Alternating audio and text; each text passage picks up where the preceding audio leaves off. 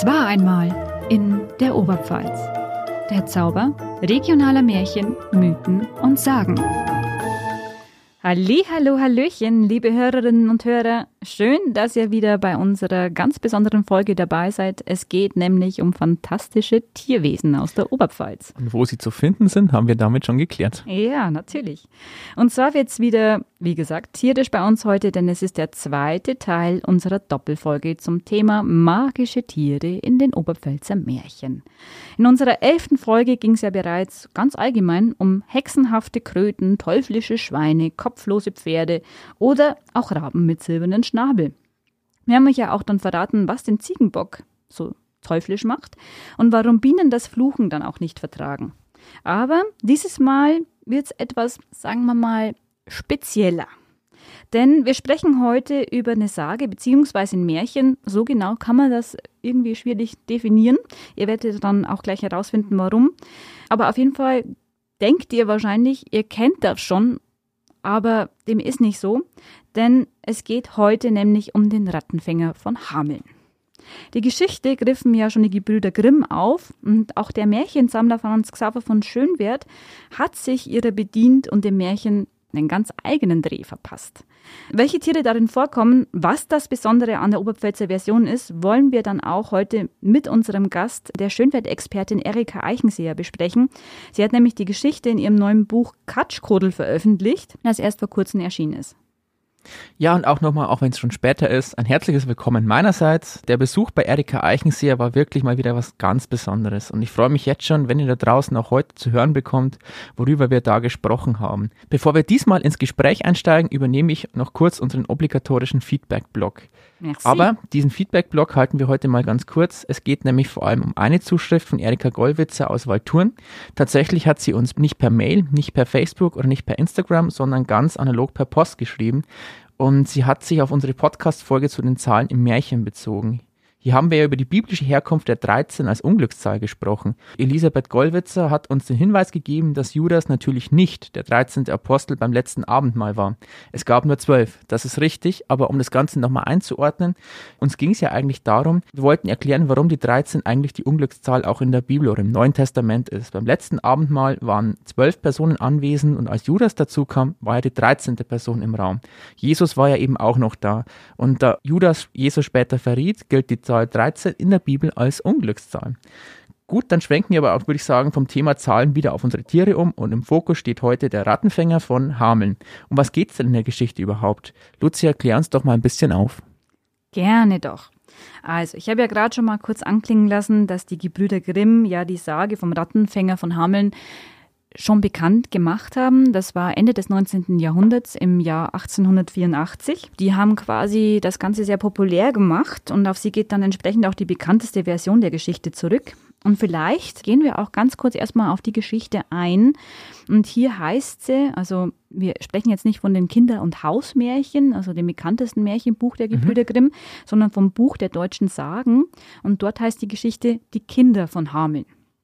So, und da heißt es jetzt, dass sich die ganze Geschichte im Jahr 1284 zugetragen haben sollen. Ja, ein wunderlicher Mann ist damals in Hameln aufgetaucht. Und der soll nämlich einen knallbunten Rock getragen haben. Und deshalb war auch sein Name Bunting. Der Bunting gab sich als Rattenfänger aus. Denn Hameln hatte damals eine Mäuse- und Rattenplage.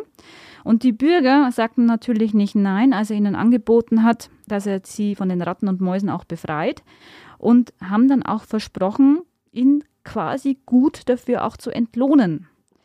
Der Rattenfänger, der Bunting, hat dann ein ganz besonderes Werkzeug aus seiner Tasche gezogen, nämlich eine Pfeife. Und als er dann angefangen hat zu pfeifen, kamen dann aus den ganzen Gassen sämtliche Ratten und Mäuse angeflitzt und haben sich dann um den Bunting herum gesammelt. Der wiederum ist dann auf Wanderschaft gegangen, ging aus der Stadt raus und die Tiere, die sind ihm gefolgt. Der Bunting führte sie dann an den Fluss Weser. Dort hat er dann seinen Rock hochgezogen, ist ins Wasser reingegangen. Man möchte nicht, dass der schöne Rock nass wird, ne? Nee, war ja ein besonderer Rock. Sehr bunt. Ja. Und die Tiere, ja, die gingen natürlich einfach hinterher und ertranken dann der Reihe nach im Wasser. Problem gelöst. Der Bunting ging dann zurück, forderte entsprechend von den Bürgern von Hameln dann seinen Lohn. Die aber waren ja jetzt von ihrem Problem befreit und äh, haben sich dann in sämtliche Ausreden verstrickt und letztendlich dem Mann den Lohn dann auch verweigert. Und damit beginnen die Probleme. Natürlich, denn der Bunting, der war natürlich verärgert und zornig und ist dann erstmal aus Hameln wieder davongegangen. Aber ein paar Tage später, am 26. Juni, der Johannistag, also wenn wir jetzt ein bisschen zurückdenken, das ist der Tag, wo auch immer die Johannesfeuer dann um dieses Datum herum gezündet werden. Äh, und auch natürlich der längste Tag, ja, mit den meisten Sonnenstunden dann im Jahr. Ähm, da kam dann der Bunting zurück am 26. Juni. Der war dann gekleidet wie ein Jäger und auf seinem Kopf hatte er einen knallroten Hut auf. Und ich glaube, so kann man sich auch immer vorstellen, weil oftmals wird er ja auch so gezeichnet, der Rattenfänger. Da hat man ja diese Vorstellung im Kopf. Der pfiff natürlich dann wieder mit seiner Pfeife. Der Klang war durch die ganzen Gassen zu hören. Doch anstatt von Ratten und Mäusen, denn die waren ja jetzt nicht mehr in der Stadt, kamen dieses Mal die ganzen Kinder aus den Gassen und ja, die waren so im Alter von vier Jahren und älter. Selbst die Tochter vom Bürgermeister soll darunter gewesen sein. Und die ganzen Kinder folgten dem Bunting. Und der soll sie wiederum einen Berg hinaufgeführt haben, wo er dann mit ihnen ganz einfach verschwand. Ein Kindermädchen soll das dann beobachtet haben und dann in der Stadt weiter erzählt haben. Die Eltern fingen dann an, natürlich ganz wild nach ihren Kindern zu suchen. Die riefen nach ihnen und die Mütter weinten. Doch von den Kindern fehlte jede Spur. Und insgesamt sollen 130 Mädchen und Jungen an dem Tag verschwunden sein. Und aber zwei, zwei der Kinder sollen tatsächlich später wieder zurückgekommen sein. Das eine Kind war allerdings blind. Es konnte quasi den Ort nicht zeigen. Und das andere wiederum war stumm und konnte eben nicht erzählen, wo sie waren. So ein Pech. So ein Pech, aber ich persönlich finde da ein bisschen einen Logikfehler, denn wenn man vielleicht versucht hätte, die Aussagen oder ja, die Gestik der beiden Kinder vielleicht zu kombinieren, vielleicht wäre man dann draufgekommen, was passiert wäre. Und selbst das stumme Kind könnte ja einfach zu dem Ort zurücklaufen und darauf zeigen. Also im Grunde genommen hätte man da schon eine Lösung finden können, wenn man sich ein bisschen angestrengt hätte, würde ich jetzt mal sagen. Wahrscheinlich, aber wir kennen das ja, dass es in solchen Geschichten oftmals einen Logikfehler gibt, aber ja. ich denke, dass das an der Stelle wahrscheinlich nur deshalb auch eingebaut worden worden ist, um eben nochmal zu untermauern, dass das auch passiert ist. Ja. Mhm. Ja, und der Berg, wo eben diese ganzen Kinder verschwunden sein sollen, der soll ähm, Koppenberg bzw. Poppenberg geheißen haben. Und einige sagen dann, dass die Kinder dann in eine Höhle geführt worden wären und dann irgendwo in Siebenbürgen das ist in Rumänien, wieder herausgekommen sein sollen. Also ein ganz schönes Stück weit gelaufen sein müssen. Ja, ähm, wir stellen uns vor, Hameln ist in Niedersachsen und bis Rumänien ist eine ganze Ecke. Mhm. Ja, und auch in der Stadtchronik sollen dann auch die Ereignisse festgehalten worden sein. Aber hier ist wiederum nicht der 26. Juni als Datum genannt, sondern der 22. Und ja, soweit, so gut zu der nicht besonders erbaulichen Sage vom Rattenfänger ich mag sie auch nicht besonders, muss ich ganz ehrlich sagen. Aber jetzt hast du ja vorhin schon gesagt, dass Hameln in Niedersachsen liegt. Und es liegt ja auch von uns, also in Bayern oder auch in Oberpfalz, doch ein paar hundert Kilometer weit weg. Mhm. Man sollte aber vielleicht wissen, dass die Sage in Hameln ein richtiger Touristenmagnet geworden ist und sich die Stadt mit dieser Sage bis heute wirklich stark identifiziert. 2014 zum Beispiel wurde das Brauchtum um die Rattenfängersage auch in das bundesweite Verzeichnis des immateriellen Kulturerbes der UNESCO aufgenommen. Und die deutsche UNESCO-Kommission hat die Entscheidung unter anderem damit begründet, dass die Sage bis heute immer wieder neu in verschiedenen Medien aufgegriffen wird. Und das ist auch ganz interessant, denn die Geschichte begegnet uns tatsächlich immer wieder, egal wo wir ähm, unterwegs sind. So, die Sage wird zum Beispiel in Filmen, Serien, Comics oder auch in der Musik aufgegriffen. Es gibt zum Beispiel das Remake von uh, Nightmare on Elm Street. Ihr wisst schon, das mit Freddy Krüger, dem alten Ratzenfänger. Da gibt's eine Szene in einer Bibliothek, wo zwei Jugendliche in einem Buch auf eine Illustration vom Rattenfänger stoßen und der trägt dann zufälligerweise das gleiche Hemd, das auch Freddy Krüger trägt. Und der Freddy, wie ich schon gesagt habe, war schon immer so ein kleiner Rattenfänger. Ja, aber ja, deswegen hat er wahrscheinlich auch so lange Krallen. Ja, um die Ratten besser fangen zu können. Wahrscheinlich. Und der eine oder andere kennt ja wahrscheinlich auch die Band Radiohead. Also ich persönlich mag sie nicht besonders, aber den Song Creep, glaube ich, kennt jeder. Creep. Genau, auch mit im Video mit Johnny Depp. Ich glaube, das ist wirklich ähm, was, was man weltweit überall kennt. Und auf dem Albumtitel Kid singt Tom York die Liedzeile Rats and children follow me out of town, rats and children follow me out of their homes. Come on, kids. Und in Hameln gibt es zum Beispiel auch schon seit 1984 den Rattenfänger Literaturpreis. Ich bin jetzt nicht sicher, ob das wirklich eine Ehre ist, wenn man als Rattenfänger ausgezeichnet wird, aber vielleicht. Interessant. Ja, vielleicht ist der Preis ja schöner, als er klingt. Der zählt ebenfalls eben zu diesem immateriellen Kulturerbe und der wird an fantastische Kinder- und Jugendliteratur vergeben. Aber was mich jetzt doch noch interessiert zur Sage vom Rattenfänger von Hameln, Lucia. Das mhm. heißt ja immer, eine Sage hat auch irgendwo einen wahren Kern. Und gibt es auch beim Rattenfänger von Hameln, also gibt es eine historische Figur, die, die den, den Rattenfänger von Hameln darstellt, oder ist das komplett an den Haaren herbeigezogen? Ja, da spekulieren natürlich Historiker bis heute, ob eben diese Ereignisse der Sage wirklich einen historischen Kern haben. Mhm. Aber im Grunde weiß es eigentlich keiner, ob da wirklich reale Hintergründe dahinter stecken. Aber es ist eine schöne Geschichte. Ah, es, also wie gesagt, es gibt mehrere Spekulationen. Also am meisten wahrscheinlich wirkt die Interpretation äh, die auf die Ostkolonisation äh, zurückgeht, mhm. die damals von Niederdeutschland ausging. Also damals, wir reden jetzt vom Mittelalter. Und da wird eben davon ausgegangen, dass die Kinder von Hameln eigentlich auswanderungswillige Hamelner Bürger gewesen sein sollen. Also im Prinzip Migranten, die damals von adligen Territorialherren äh, zu Siedlungen in Mähren, Ostpreußen, Pommern oder auch im Deutsch-Ordensland äh, angeworben worden sind. Und die These ist dann, dass eben mit Kindern nicht wirklich die Nachwuchsbürger eben gemeint waren, sondern eben die Einwohner als Kinder der Stadt oder als Stadtkinder dann bezeichnet worden sind. Ja, alles klar, weil die Redewendung kennt man ja auch heute noch. Man spricht ja genau. auch zum Beispiel von Rattenfängern oder eben auch von Menschenfängern. Auch das könnte ja damit irgendwie in Verbindung gebracht werden. Aber jetzt ist trotzdem die Frage, weil jetzt haben wir natürlich vielleicht geklärt, warum die Kinder von Hameln vielleicht keine Kinder waren, sondern eher Bürger der Stadt. Mhm. Aber die Ratten kommen jetzt noch gar nicht vor. Also wie kommt es denn überhaupt dazu, dass auf einmal die Ratten in diese Geschichte eintauchen? Okay, da wird vermutet, dass jetzt diese Kinderauszugssage später mit einer Rattenvertreibungssage einfach miteinander verbunden mhm. wurde. Also dass beide Sachen quasi gemixt worden sind. Und in der Mühlenstadt Hameln gab es halt im Mittelalter tatsächlich auch eine besonders bedrohliche Rattenplage, die ist auch belegt. Aber um dieser Herr zu werden, wurden auch tatsächlich äh, professionelle Rattenfänger eingesetzt. Also hat man im Grunde genommen einfach zwei Dinge genommen und sie verknüpft, ohne dass sie tatsächlich miteinander zu tun gehabt hätten. Da gibt es ja den schönen Spruch für Lokaljournalisten, der da sagt, stimmen muss es nicht, aber stimmig muss es sein. So kann man es auch ja. sagen. Ja, aber es gibt dann auch, es gibt schon noch mehrere Thesen. Und äh, die eine ist natürlich, ähm, dass die Sage vom Rattenfänger auch auf die sogenannten Kinderkreuzzüge anspielen mhm. soll. Allerdings ähm, muss man natürlich dazu sagen, dass sich der Kinderkreuzzug schon im Jahr 1212 und nicht eben im Jahr 1284 abgespielt haben soll. Und jetzt könnte man ja auch sagen, die Sage sei wegen der Pest entstanden. Ich meine, wir wissen ja, die Pest ist eine der bekanntesten Seuchen, die es im Mittelalter gab und die hat ganz Europa betroffen. Aber die ersten Pestepidemien gab es dann tatsächlich erst so 50, 60 Jahre später, nämlich im Jahr, so ab dem Jahr 1347. Also unser Rattenfänger ist genau dazwischen irgendwo, ja? Mhm.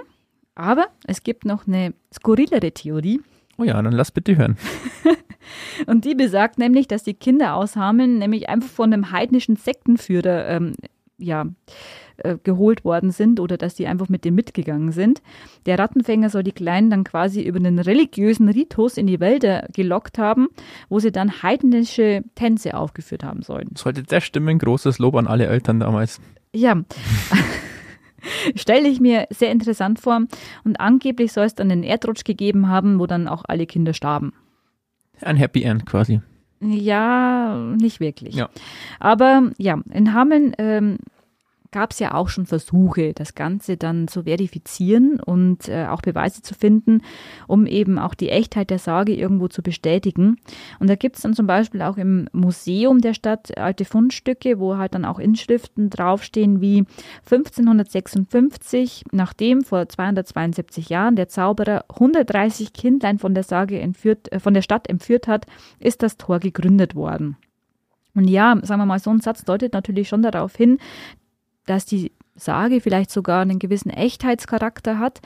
Aber ähm, sagen wir mal, vor allem zeigt es aber, dass diese Sage dazu geführt hat, dass es eine neue Zeitrechnung in der Stadt gegeben hat. Also, also war, ja. das war so ein historischer Punkt, im, das im kulturellen Gedächtnis irgendwo verhaftet geblieben ist bei den Menschen, dass man gesagt hat, okay, 200 72 Jahre nachdem ist das jetzt entstanden. Also man kann zumindest sagen, es ist so eine Art kollektive Erinnerungskultur entstanden, unabhängig davon, ob diese mhm. Sage tatsächlich ähm, einen wahren Kern hat oder nicht. Aber man ja. hat sich so stark damit identifiziert, dass es tatsächlich auch, so wie du sagst, zu einer anderen Zeit oder neuen Zeitrechnung in Hameln geführt hat. Es ist auch so, wenn ihr die Stadt Hameln beispielsweise googelt, mhm.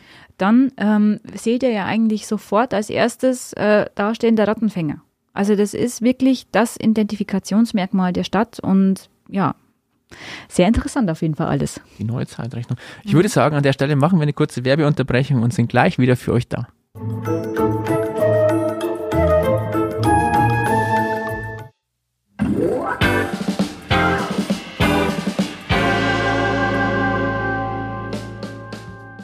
Hey Wolfi, du weißt ja, ich bin ja so ein kulturbegeisterter Mensch.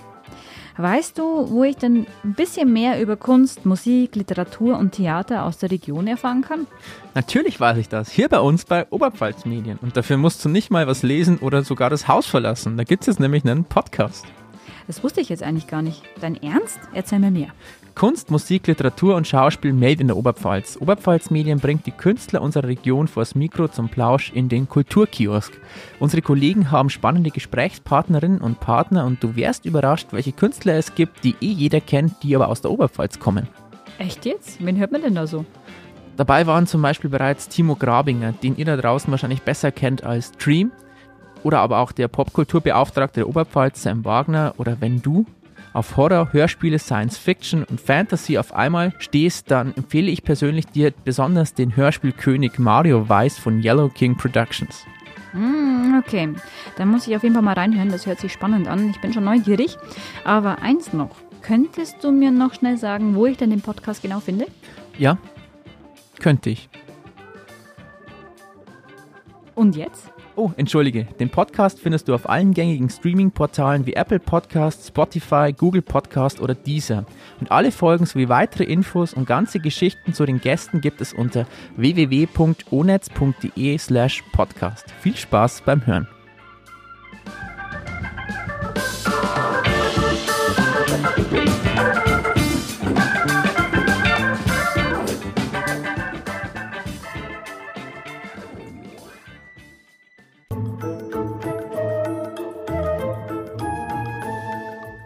Und wir sind zurück beim Oberpfalz Medien Podcast. Es war einmal in der Oberpfalz und wir wollen euch jetzt auch gar nicht mehr länger auf die Folter spannen. Wir kommen zu unserem Gespräch mit Erika Eichenseher, die eine alternative Erzählung zum Rattenfänger aus der Oberpfalz gefunden hat.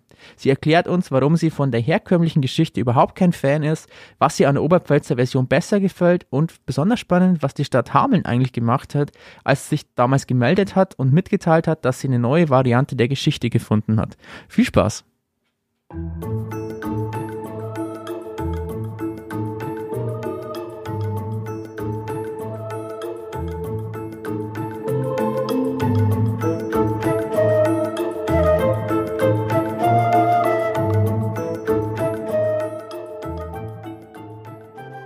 Liebe Hörerinnen und Hörer, wir sind jetzt gerade in Regensburg bei Erika Eichenseher, unserer bekannten Schönwert-Expertin. Heute sprechen wir eben über die Geschichte des Rattenfängers von Hameln, aber nicht nur über den Rattenfänger von Hameln, sondern auch den aus der Oberpfalz. Denn die Frau Eichenseher hat da eine ziemlich interessante Variante dieser eigentlich sehr bekannten und sehr gruseligen Geschichte gefunden. Und sie wird uns heute vorstellen, wie die in der Oberpfalz klingt. Hallo auch von mir und wir freuen uns auch wirklich wahnsinnig hier zu sein, wieder in Regensburg. Es ist ja jetzt schon wieder ein gutes halbes Jahr her, wo wir das letzte Mal da waren und da ging es ja um Nikolaus und Knecht Rupprecht und jetzt sind wir bei einem wesentlich weniger winterlichen Thema, sondern jetzt sind wir ja beim Rattenfänger von Hameln.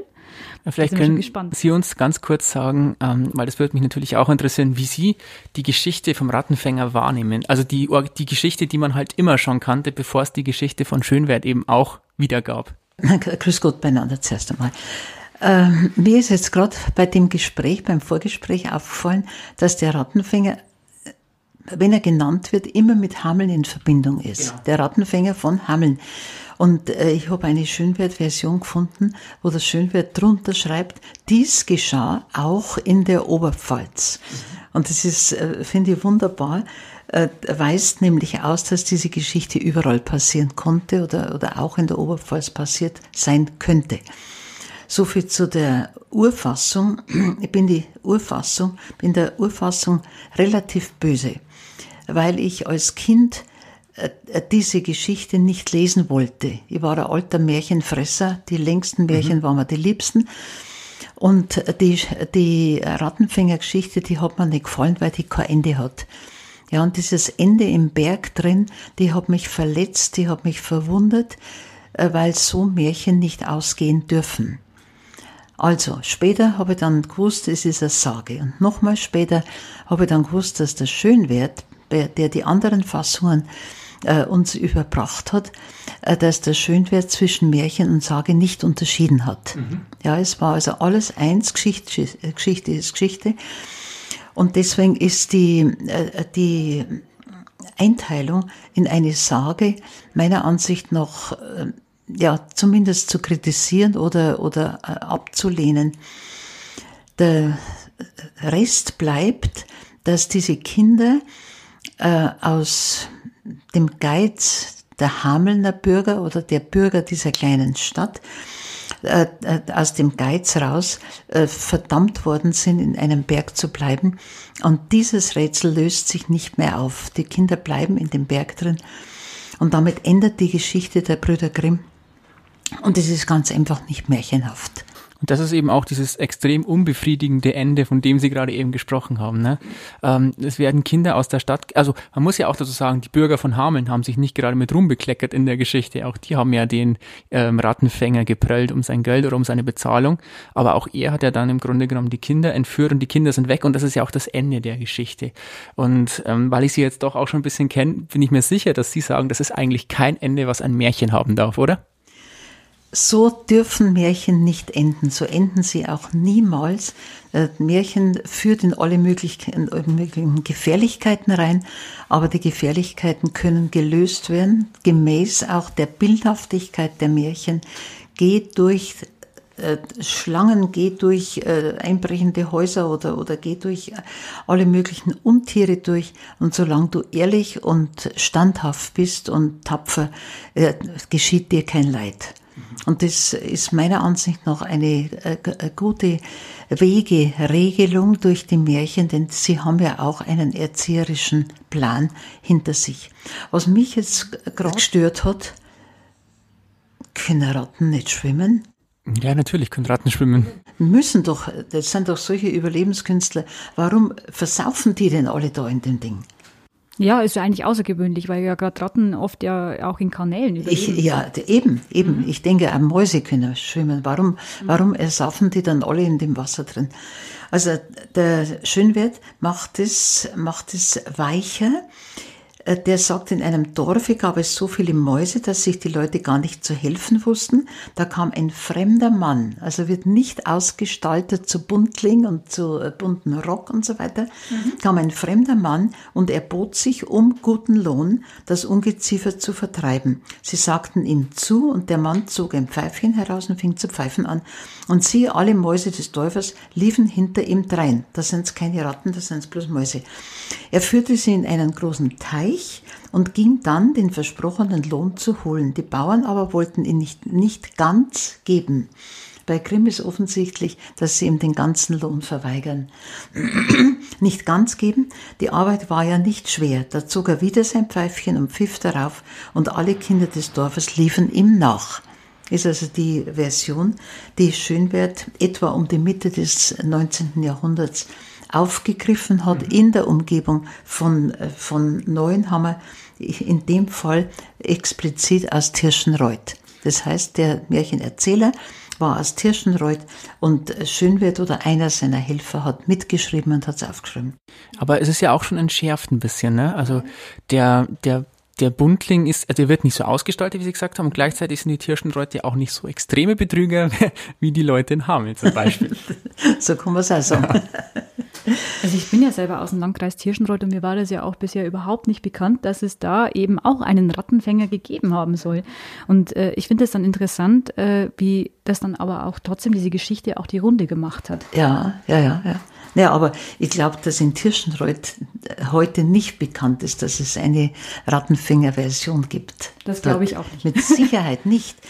Und äh, wenn man vom Rattenfänger spricht, dann hängt immer Hameln mit dran. Genau. Ja, als ob das äh, festgezurrt wäre, dass nur Hameln für diese Geschichte verantwortlich ist.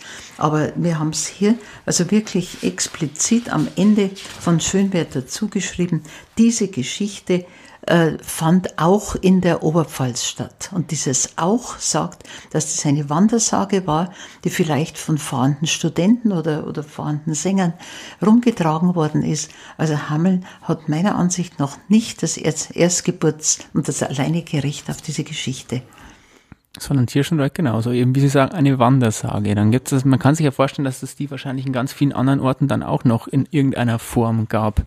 Aber wir haben ja das Glück, dass wir jetzt genau eben diese ähm, Schönwert-Oberpfälzer Version des Rattenfängers haben. Also ähm, ein Märchen, das ja auch anders weitergeht tatsächlich. Ähm, jetzt hat der Rattenfänger hier bei uns in Tirschenreuth zwar auch die Mäuse aus, der, aus Tirschenreuth getrieben und auch die Bauern wollten ihm nicht den kompletten Lohn zahlen. Soweit kennen wir die Geschichte schon, aber jetzt geht ja ihre Geschichte anders weiter. Ja, jetzt lese ich mal da weiter, wo's, wo die Gleichheit aufhört. Genau. Da heißt es, also, die Bauern wollten ihn nicht ganz auszahlen, denn die Arbeit war nicht schwer. Unter diesen Kindern war auch ein Knabe, den ein böses altes Weib zuvor in den Wald geschickt hatte, ihr einen Korb voll Erdbeeren zu pflücken. Er war davon müde geworden, äh, hatte sich ein wenig hingelegt und war eingeschlafen. Währenddessen war ein Männlein gekommen, hatte den Korb mit den schönsten Erdbeeren gefüllt und dem erwachten Knaben ein Schächtelchen gegeben, das er gut verwahren und nur in der größten Not öffnen solle. Als der Knabe nun den seltsamen Zug mit allen Dorfkindern an sich vorbeiziehen sah, rannte er ihnen mit seinem Schächtelchen hinterher. Der Pfeifer führt die Kinder zu einem großen Berg und öffnet eine schwere Türe. Alle müssen hinein und die Türe schließt sich wieder hinter ihnen. Als ringsum nur noch Finsternis ist, fürchten sich die Kinder sehr, aber ihre Schreie verhallen ungehört. Allein der Knabe ist still, denkt an sein Schächtelchen und macht es auf. Da fliegt ein alter Käfer heraus und schwirrt einige Zeit zu, äh, suchend herum. Zuletzt bringt er einen Schlüssel und sagt zum Knaben, damit sollst du den Berg öffnen und deine Gefährten wieder ans Tageslicht bringen. So kommen die Kinder wieder aus dem Berg. Sie wissen aber nicht, wo sie sind, denn sie sehen nur fremdes Land um sich, weit von der Heimat entfernt. Also machen sie sich auf die Suche nach dem Nachhauseweg. Plötzlich steht da ein hoher Felsen mit einem verwunschenen Schloss obendrauf. Der Knabe lässt wieder seinen Käfer fliegen. Dieser scharrt ein wenig die Erde auf, holt daraus den Schlüssel zur Burg und bringt ihn zu dem Knaben. Als der das Burgtor öffnet, steht drinnen der König mit einer wunderschönen Prinzessin am Arm und einer Menge von Hofdienern. Und der König sprach zu dem Knaben, ich danke dir für unser aller Erlösung. Der alte Käfer, der euch geholfen hat, das war ich. Und du hast mich von dem Zauber erlöst. Für deine Hilfe sollst du dir einst meine Prinzessin zur Frau bekommen. Und so geschah es auch.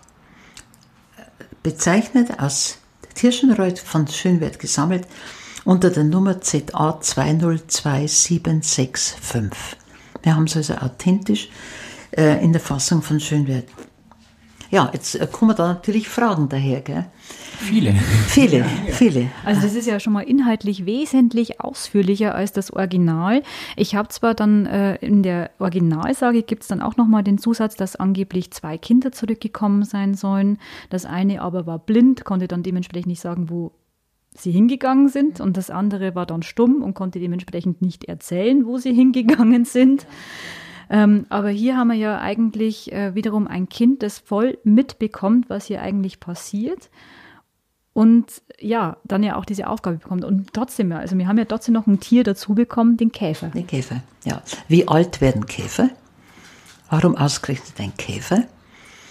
Können Sie es uns beantworten? Nein, ich habe nämlich keine Antwort nein, drauf. Nein, aber Käfer sind sehr, sehr, sehr alte Tiere, die äh, hunderte von tausenden Jahren äh, alt sein können. Also nicht äh, eine Generation, aber die Sorte Käfer, die äh, gibt es natürlich seit endlosen Zeiten.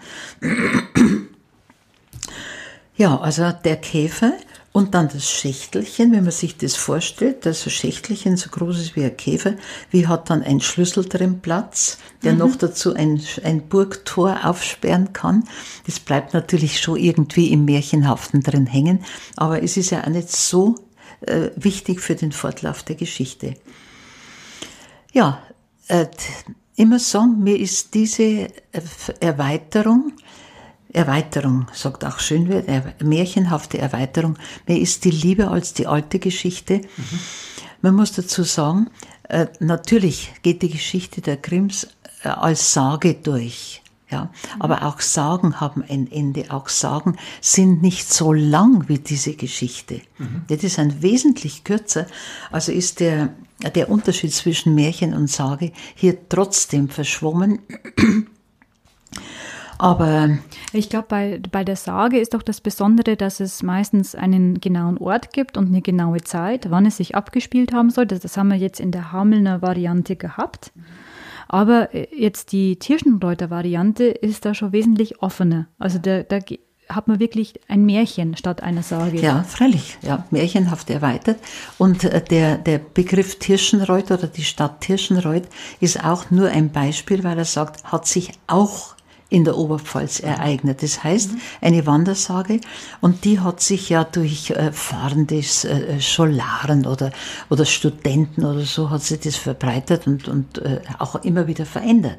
Mhm. Aber dass man dann den ganzen Schluss wegnimmt und die Kinder in den Berg lässt, ist meiner Ansicht nach heute untragbar.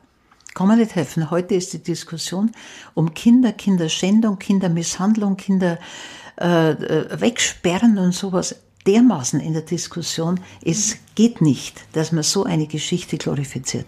Und da kann man ja dann auch den Vorwurf nachvollziehen, dass es ähm, Menschen gibt, die sagen, Märchen wären überhaupt nichts für Kinder, wenn man bloß zum Beispiel die Version des Ratenfängers von Hameln kennt, wie es halt bei den Gebrüdern Grimm aufgeschrieben ist, ja? Ja, aber da möchte ich dazu sagen, also ich sage den Leuten immer, die mich natürlich sofort immer überfallen, ja Märchen, Märchen, Märchen, die sind ja so grausam, die kann man niemand erzählen und den Kindern schon gleich gar nicht.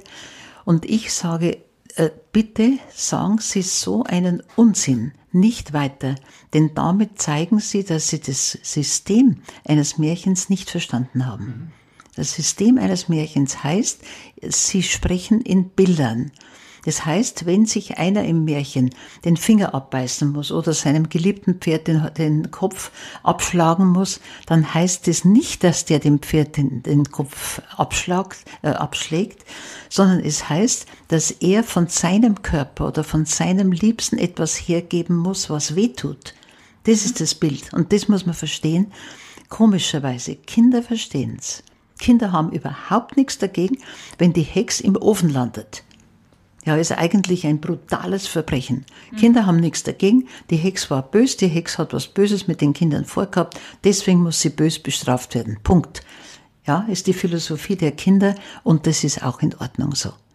Aber hier ist was nicht in Ordnung. Ja, dass die, dass die Kinder im Berg sind, die haben nichts angestellt und bloß wegen dem Geiz der Alten die ganzen Kinder in einem Ort wegsperren und praktisch drin dem Schicksal überlassen, das geht nicht. Und ich glaube auch ein großer Unterschied ist ja auch bei der Schönwert-Geschichte, die wir jetzt von Ihnen gehört haben. Es gibt ja hier tatsächlich einen Protagonisten, also einen Jungen, der diesen, der ähm, eine böse oder ein schlechtes Leben führt bei einer bösen Stiefmutter oder bei einer bösen Weib oder so, wie Sie es gesagt haben, der dann aber durch Zufall diesen Käfer trifft, weil er halt eben ein bisschen was Gutes im Leben erleben soll, der aber auch zur Held der ganzen Geschichte wird, weil er ja dann die Kinder befreit, weil er den, den König errettet, äh, die Prinzessin heiraten kann und das dreht die Geschichte ja komplett, diesen Protagonisten. Jeden jenseits vom Rattenfänger gibt es ja bei der Grimmschen Version gar nicht. Ja, und vor allem auch dieses Alter. Also wenn man denkt, zuerst wird ja von einem Jungen gesprochen, der ja aber am Schluss dann heiratet. Ja. Also sieht man hier eigentlich ähm, schon eine, eine Art Pubertät erwachsen werden in den Märchen? Ja, natürlich.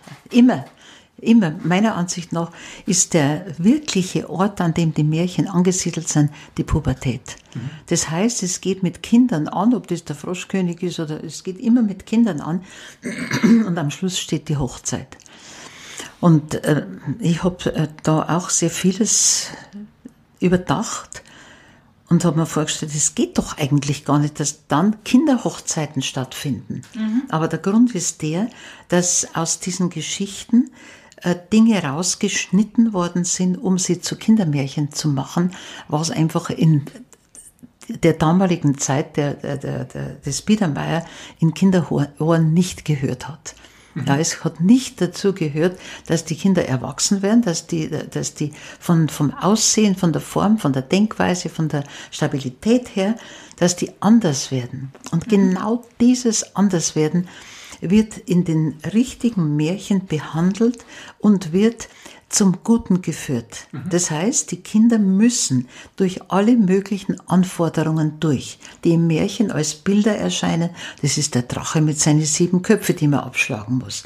Ja, das ist, das ist äh, irgendein schwarzer Kader, das ist irgendein, irgendein böses Männlein, das, das da auf sie zukommt. Die, äh, die Anforderungen beziehungsweise die Gefahrenquellen sind vielseitig. Aber die Aussage ist immer, wenn du treu bist, wenn du ehrlich bist und wenn du anständig bist, dann können dich diese Anforderungen überhaupt nicht stören. Geh du deinen Weg und du wirst mit einem hoch erhobenen Kopf rauskommen. Das erinnert mich jetzt auch, weil äh, ja auch in, dem, in der Rattenfänger-Version von der Oberpfalz ist ja die Rede davon, dass der, der Junge, der dann später eben zu den Kindern dazukommt, ähm, ja einen Korb Erdbeeren pflücken soll. Und ein ähnliches Motiv haben wir ja auch in dem äh, Märchen Die drei Heumänner, die auch bei den, bei den Wald- und Naturmärchen ja vorkommt. Ähm, und da ist es ja ähnlich. Also da geht es ja wiederum um ein Mädchen, das von der bösen Stiefmutter in den Wald geschickt wird, Erdbeeren pflücken soll, mitten im Winter, ist aber kaum bekleidet und trifft dann dort auf drei Heumänner, bei denen sie aber ja gut und fleißig ist und die sie dann entsprechend auch belohnen. Und dann kommt wiederum äh, die Mutter auf die Idee, als das Mädchen zurückkommt, okay, die ist reich belohnt worden, die hat da was gefunden, da können wir ja meine Tochter auch mal hinschicken, die da dort ist, aber natürlich genau das Gegenteil macht und dann halt eher faul ist statt fleißig und auch dann von den Heumännern bestraft wird. Und äh, da finde ich eigentlich auch, da hat man das wirklich sehr schön, dieses, ah, dieses Erwachsenwerden, weil die, die eine, die belohnt wird, die Fleißige, die ja dann auch am Schluss heiraten darf und reich belohnt wird. Und die andere aber dafür halt dann ja, bestraft wird für das, was sie tut. Das ist das Motiv Goldmarie und Pechmarie. Mhm, genau. ja, also Frau Holle in, in allen möglichen Ausformungen. Ja. Und äh, es ist eigentlich immer wieder dasselbe Motiv. Ich habe das in, in allen Märchen äh, fast gefunden, dieses Motiv des Erwachsenwerdens, wo also äh, Anforderungen kommen. Und wenn ich mir vorstelle, dass ein Kind äh, zunächst einmal ein völlig normales Leben hat, wenn es in einer normalen Familie aufwächst, dann alles in Ordnung. Man redet mit dem Kind und und äh, man zieht das an, was die Mutter sagt, und man geht in die und die Schule und man denkt das und das, was die, was die Eltern sagen oder was die Geschwister sagen. Und mit einem Mal schießt der Körper aus allen Formen raus. Die Arme werden länger, die Beine werden länger.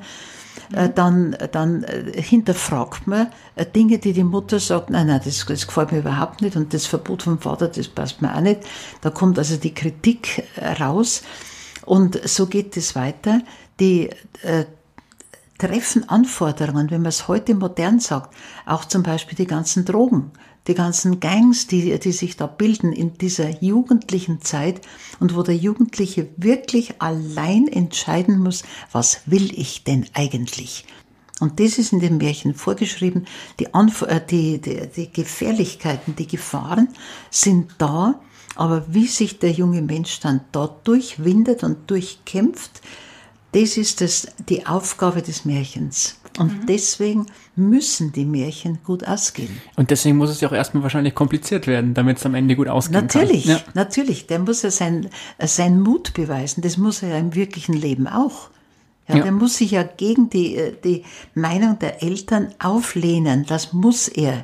Ja. Nicht nur der Eltern, sondern auch des Systems. Ja, also man beginnt ja auch ja. Die, die eigene Kultur dann zu hinterfragen, gerade so auch in der Zeit. Ja, natürlich. Und auch versucht, ein bisschen das System aufzubrechen oder auch selber neue Regeln aufzustellen. Ja, natürlich. Mhm. Und auch das wird sehr oft missdeutet. Man meint, das ist irgendein böser Wille oder irgendeine Aufmüpfigkeit oder sonst und bestraft das Kind dann für diese neuen Erkenntnisse.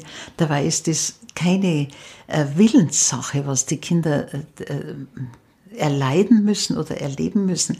Das ist eine rein körperliche Geschichte, die vom Gehirn ausgeht, von den Drüsen ausgeht und gesteuert natürlich hauptsächlich von der Sexualdrüse.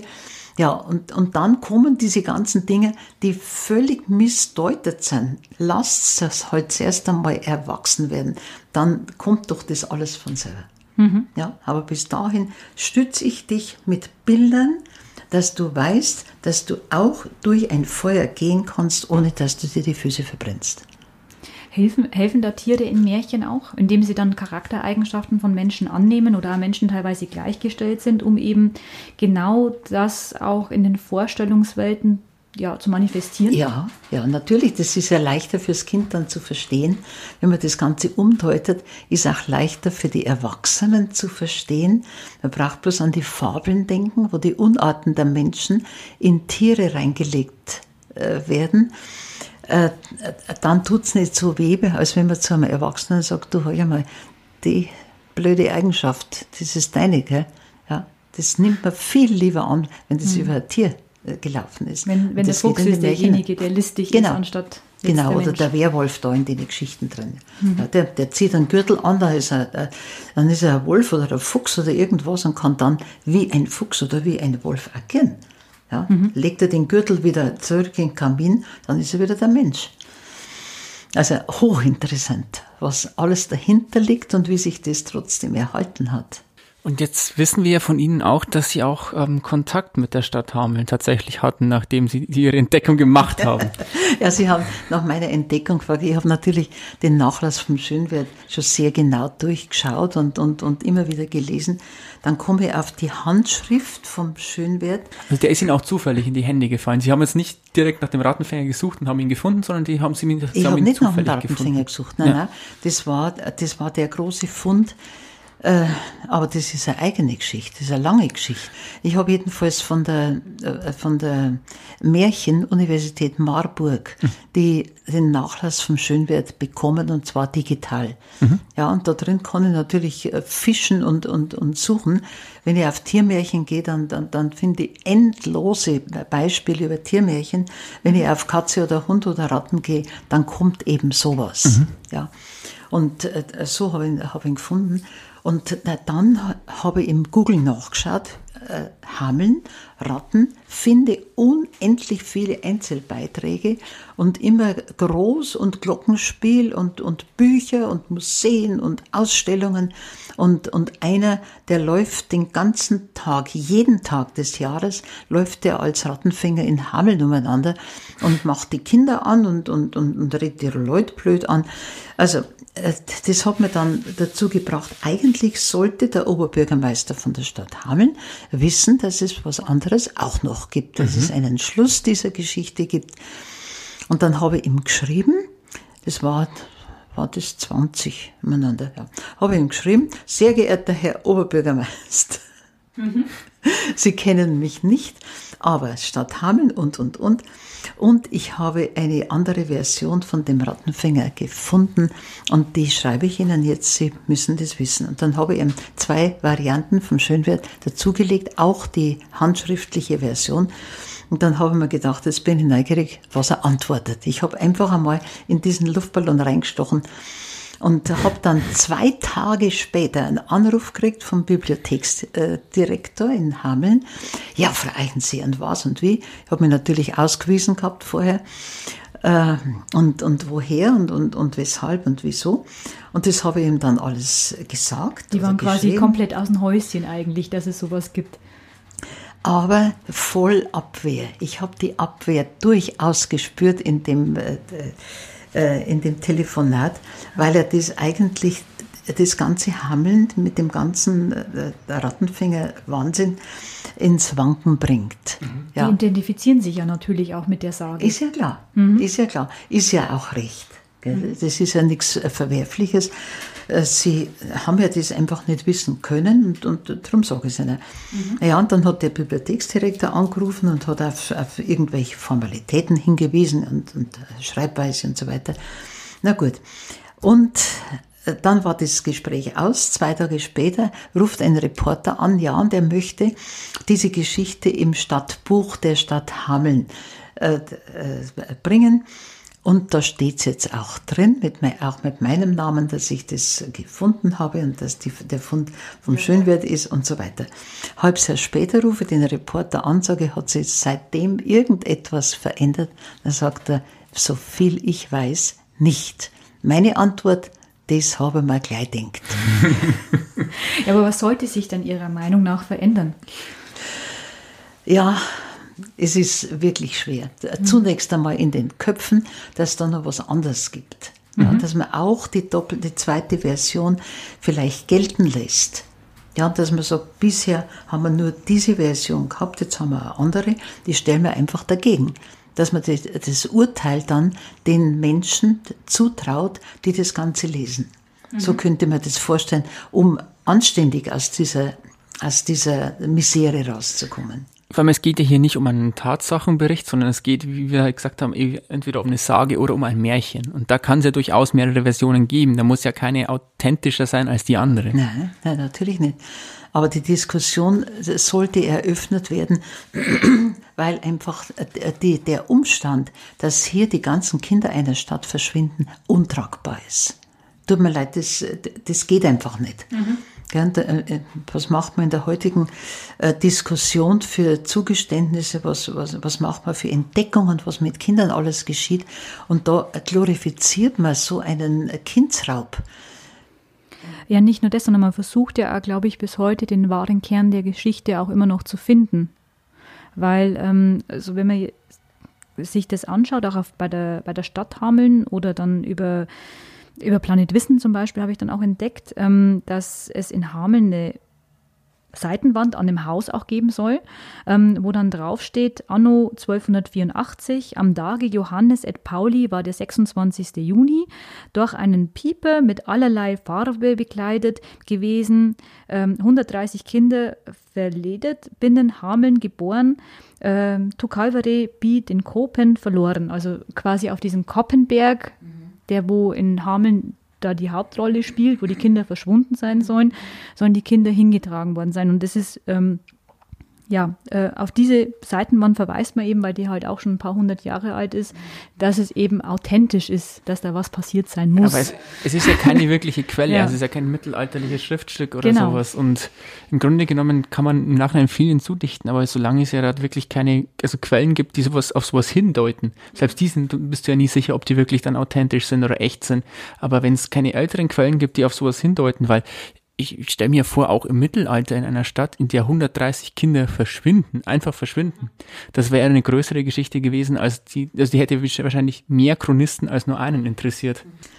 Ja, also wie man es dreht und wendet, ist, die Tatsache bleibt, dass Kinder verschwinden und dass die nicht mehr zurückkommen. Ja. Sehr ja. düster, sehr gruselig. Sehr auch. gruselig, sehr düster.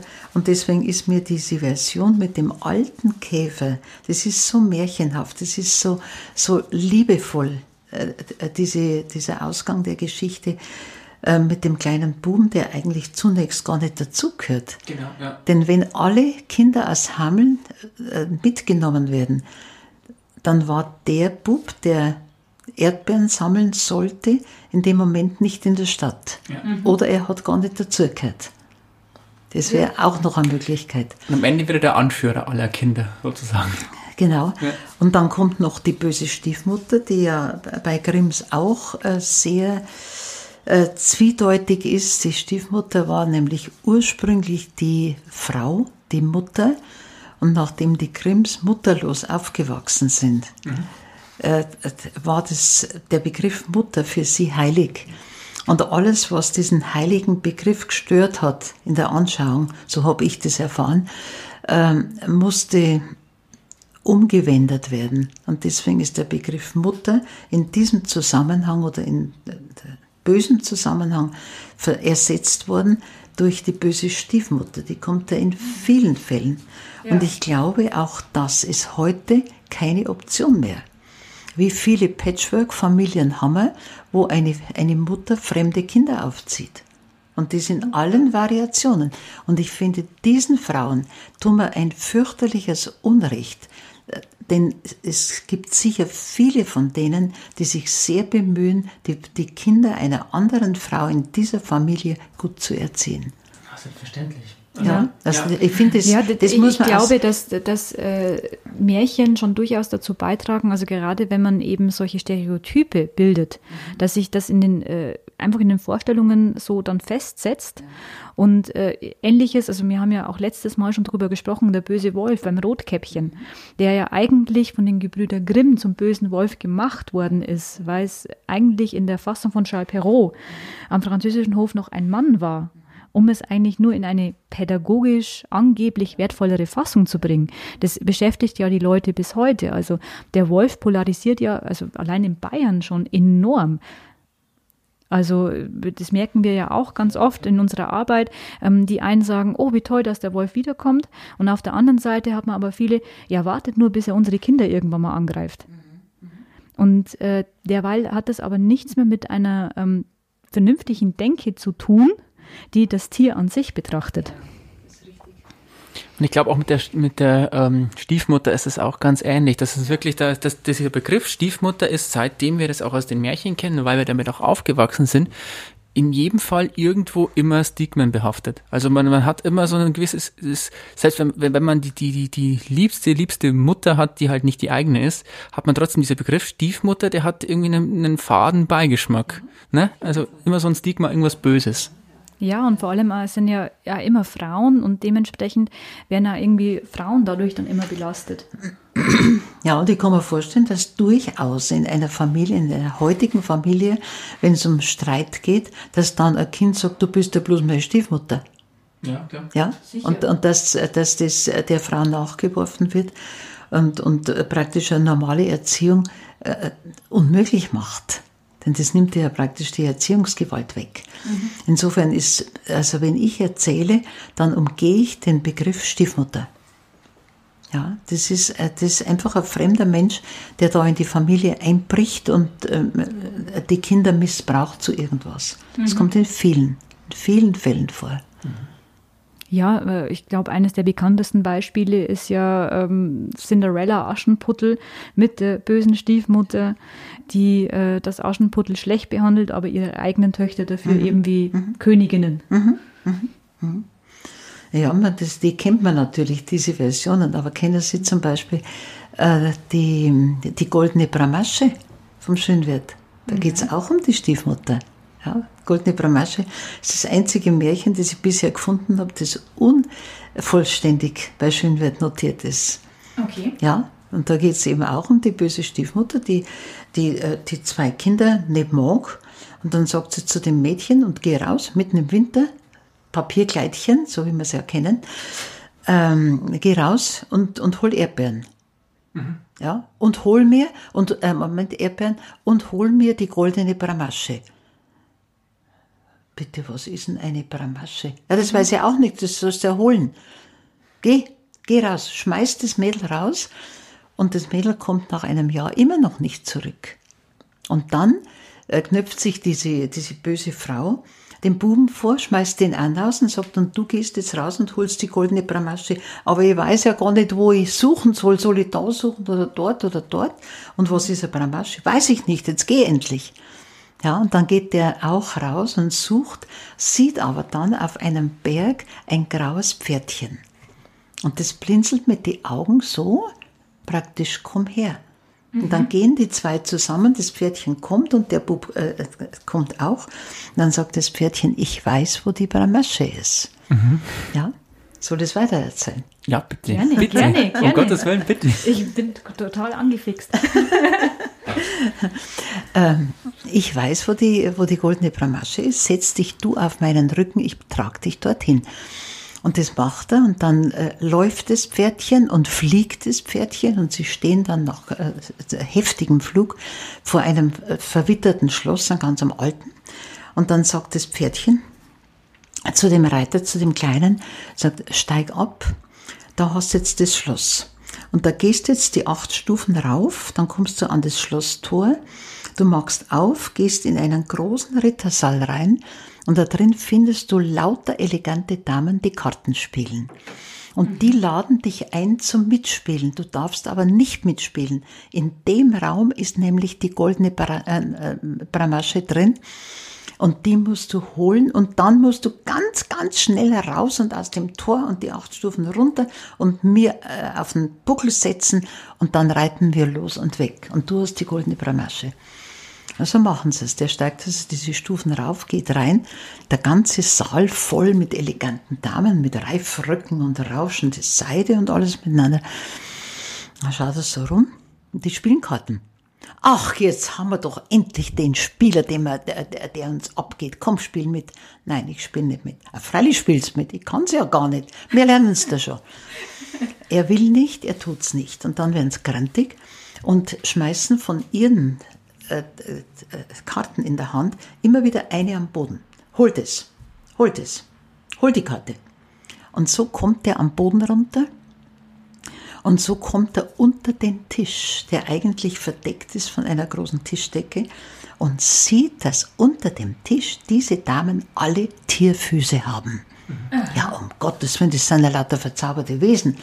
Und er, er, kriecht da unten umeinander und schaut von unten raus, ob er irgendwo die Bramasche sieht. Er weiß ja auch nicht, wie die ausschaut. Jetzt sieht er in der Ecke. Ja, es ist ja schwierig, wenn man nicht weiß, wonach man genau eben, sucht. Eben, eben. Äh, und dann sieht er im Ecker Tischel und da ist obendrauf ein goldenes Krönchen. Ah, jetzt habe ich's. Und dann robbt er unter dem verdeckten äh, Tisch rüber, schnappt sich dieses goldene Krönchen, äh, wickelt es in sein Sacktuch, sagt der Schönwert, und zurück und zur Tür und raus. Und in dem Moment, wo er die Stufen runtergekommen ist, ein riesiger Knall und das ganze Schloss fällt in sich zusammen und ist eine Ruine. Und er steigt auf, das, auf den Rücken vom Pferdchen und reitet weg. Ja, und das Pferdchen fliegt wieder. Und dann kommen es, äh, ja, irgendwann äh, fliegt das Pferdchen langsamer, steht, sagt so, jetzt steig ab, jetzt sind wir bei einem Bahnhof. Und der Bauer da drin, der kann dir sagen, was für eine Bewandtnis es mit der goldenen Bramasche hat. Und das macht er und dann geht er rein und sagt, schön grüß Gott, Herr Bauer. Und wissen Sie vielleicht etwas von der goldenen Bramasche? Und der Bauer zuckt zurück. Er weiß offensichtlich was. Da, was weißt denn du von der goldenen Bramasche? Ich hab sie. Du hast sie. Und damit reißt das Märchen ab. Wir wissen vom Schönwert nicht mehr. Es ist also ein, ein Torso, der mir den Auftrag erteilt hat, in einer Schule das als äh, Grundlage zu geben. Ich habe den Kindern dieses Märchen erzählt, habe gesagt, jetzt macht es fertig. Aha. Und schickt mir alle eure Ergebnisse. Ich habe dann 28 verschiedene Versionen, Endversionen von, dem, von der Lösung. Es war gar nicht so einfach. Solltet, das, das solltet ihr einmal probieren, Aha. wie das geht, ein Märchen nach allen Seiten hin stimmig zu Ende zu führen. Es muss ja jede Frage behandelt und gelöst sein. Mhm. Man muss ja. ja versuchen, an jeden ja, Strang ja. wieder Wer ist das Pferdchen? Wer, äh, wer ist der Bauer? Was hat der Bauer mit dem Pferdchen zu tun? Was hat der mit der Bramage zu tun? Wo ist die Schwester hin? Wo ist die Schwester hin? Ja, bitte. Ja. Also im Katschkordel ist die schönste Version drin. Die ist, mhm. Das Märchen ist also vollständig da drin und es löst sich eigentlich alles zum Guten aus. Und von wem stammt die Version? Im Rahmen einer Klassenarbeit wurde es 2012 von Kindern der Klasse 5D des Gymnasiums Lappersdorf, Landkreis Regensburg, vervollständigt. Hier die schöne Version von Felix Döring, damals elf Jahre alt. Sehr, sehr und ich habe den Felix Döring dann gesucht, wie ich das Buch gemacht habe und habe ihn gefragt, Felix, darf ich die, die Fortführung des Märchens abdrucken? Ja, selbstverständlich und stolz wie Bolle. Ja, das glaube ich, der hat sich bestimmt sehr gefreut. Ja, ja, ja, ja. Ja, und ich finde, das gehört auch zu dem lebendigen Umgang mit Märchen. Mhm. Ja, auch, dass man die in die moderne Zeit rein interpretiert und dass man sie da hinsetzt, wo es eigentlich immer schon hingehört haben, mhm. nämlich in die jeweilige Gegenwart. Mhm. Ja, was kann ich aus dem Märchen für mich in meiner Zeit rausholen? Mhm. Ja, was will mir das Märchen sagen? Ja, äh, Märchen ist ja auch im Prinzip was Zeitloses. Mhm. Also äh, ich denke, jeder kann letztendlich was mit einem Schloss anfangen oder auch mit Damen, die vielleicht höher gestellt sind. Also ich denke, jeder kann versuchen, irgendwo äh, da seine eigene Fantasie auch ja, zu benutzen. Ja, ja. Und das macht es meiner Ansicht nach so gut wie unmöglich, selber Märchen zu machen. Mhm. Ich würde mir das nicht zutrauen, selber Märchen zu schreiben. Ja, ich, das ist ja. eine schwierige Aufgabe, denke dass ich. Man, dass man ja. diese Tiefe erreicht, dass man diese mythologische Tiefe auch erreicht. Also ich halte es für sehr gewagt, mhm. Märchen neu zu schreiben. Es gibt viele natürlich, aber ob es diese Tiefe erreichen, diese, diese Schichtung erreichen, mhm. das muss man nämlich einmal sich vorstellen. Ein Märchen erreicht kleine Kinder. So als Schmusegeschichten, als gute Nachtgeschichten, ohne weiteres. Und das geht rauf, das interessiert die Pubertätsleute, die mit solchen Ohren natürlich aufspüren wollen, was ist denn jetzt da von der Sexualität drin zum Spüren.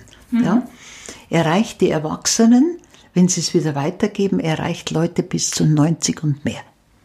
Das musst du mal, das musst du mal von einer Erzählung herbringen. Ja, auf jeden Fall. Also ja.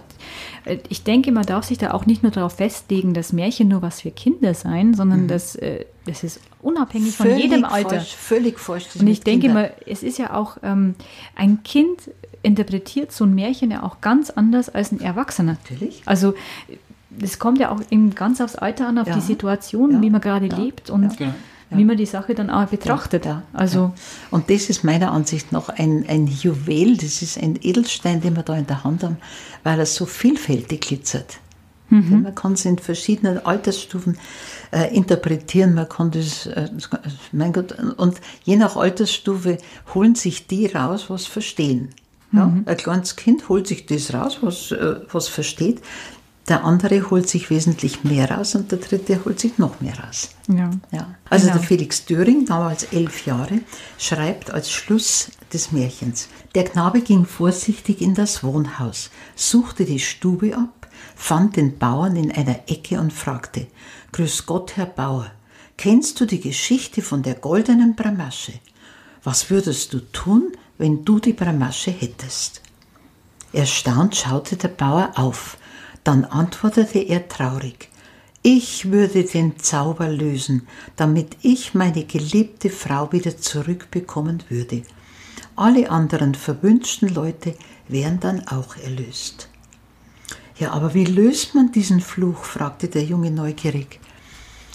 Ich habe einmal von einer alten Hexe gehört, dass auf der Krone ein Edelstein sei, den man eindrücken muss, und danach soll man sich die Bramasche auf den Kopf setzen. Danke, rief der Knabe und rannte blitzschnell aus dem Bauernhaus. Er nahm die Bramasche aus dem Sacktuch, drückte den Edelstein und setzte sich die Krone auf. In diesem Moment ertönte ein furchtbarer Knall. Das Rösslein verwandelte sich in die Schwester des Knaben. Aus dem Bauernhaus wurde ein Herrenhaus und die alten schrumpeligen Bäume trieben aus und begannen zu blühen. Das Schloss in der Ferne fiel in sich zusammen, doch vorher kamen viele Menschen herausgelaufen. Der Bruder umarmte liebevoll seine Schwester und sie freuten sich sehr. Gemeinsam rannten sie so schnell sie konnten zu ihrem Elternhaus.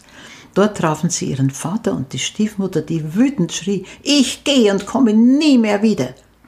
Gesagt, getan. Die Geschwister und der Vater feierten ein Fest und sahen plötzlich ihre richtige Mutter die Straße entlang kommen, die auch eine Gefangene des Schlosses gewesen war. Die Freude war riesengroß und glücklich aßen und tranken sie. Und wenn sie nicht gestorben sind, so feiern sie noch heute. Wunderbar. Super, Felix. Er hat, er hat alle, ja. alle offenen Fragen gelöst. Und als elfjähriger so ein Ende ja. von so einer Geschichte zu ja. schreiben, die ja auch nicht gerade mal einfach ist, sondern auch sehr verzweigt, das ist schon echt beeindruckend. Respekt.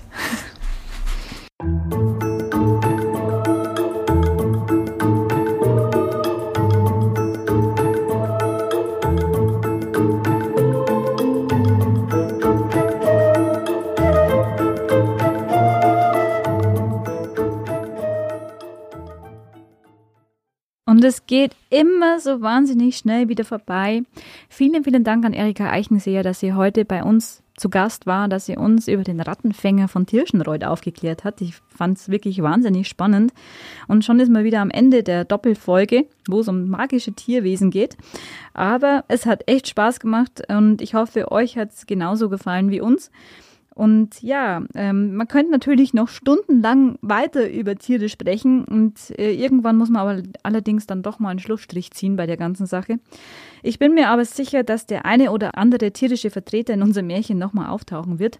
Das nächste Mal erscheinen wir dann am Donnerstag, den 11. August mit unserer 13. Folge. Die 13, wir wissen ja, was das heißt.